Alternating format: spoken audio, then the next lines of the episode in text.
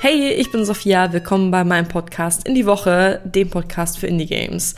Heute schauen wir uns ein Spiel an, das ist auch wieder erst vor fünf Tagen rausgekommen und es ist sehr kurz, aber sehr fein.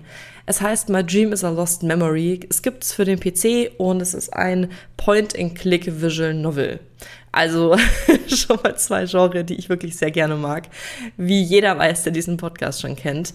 In dem Spiel geht es um eine verlorene Erinnerung. Die Protagonistin, die sehr gestresst ist von der Arbeit und wenig Zeit für Freizeit und für sich hat, die verpasst den Bus, weil sie müde ist. Dann hat sie ein Déjà-vu, weiß nicht, war es ein Traum, war es eine verlorene Erinnerung, was für eine Erinnerung war es? Und durch Point and Click finden wir quasi heraus, was verbirgt sich dahinter. Es ist eine Geschichte über Grenzen, Selbstachtung, Familie, Arbeit und vieles mehr. Das finde ich in den 10 bis 15 Minuten Spielzeit, so wird es auch von der Entwicklerin angegeben, doch ein stimmiges Gesamtbild schafft. Und es ist sehr schön gezeichnet. Es ist wirklich sehr, sehr liebevoll und für eine Solo-Entwicklerin finde ich es auch wirklich toll gemacht.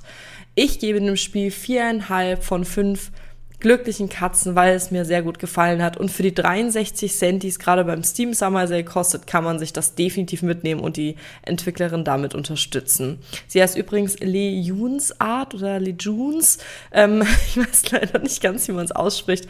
Aber es ist sehr, sehr schön für zwischendurch und reinzugucken. Ich kann es empfehlen. Wir hören uns der nächsten Folge. Bis dann. Tschüss.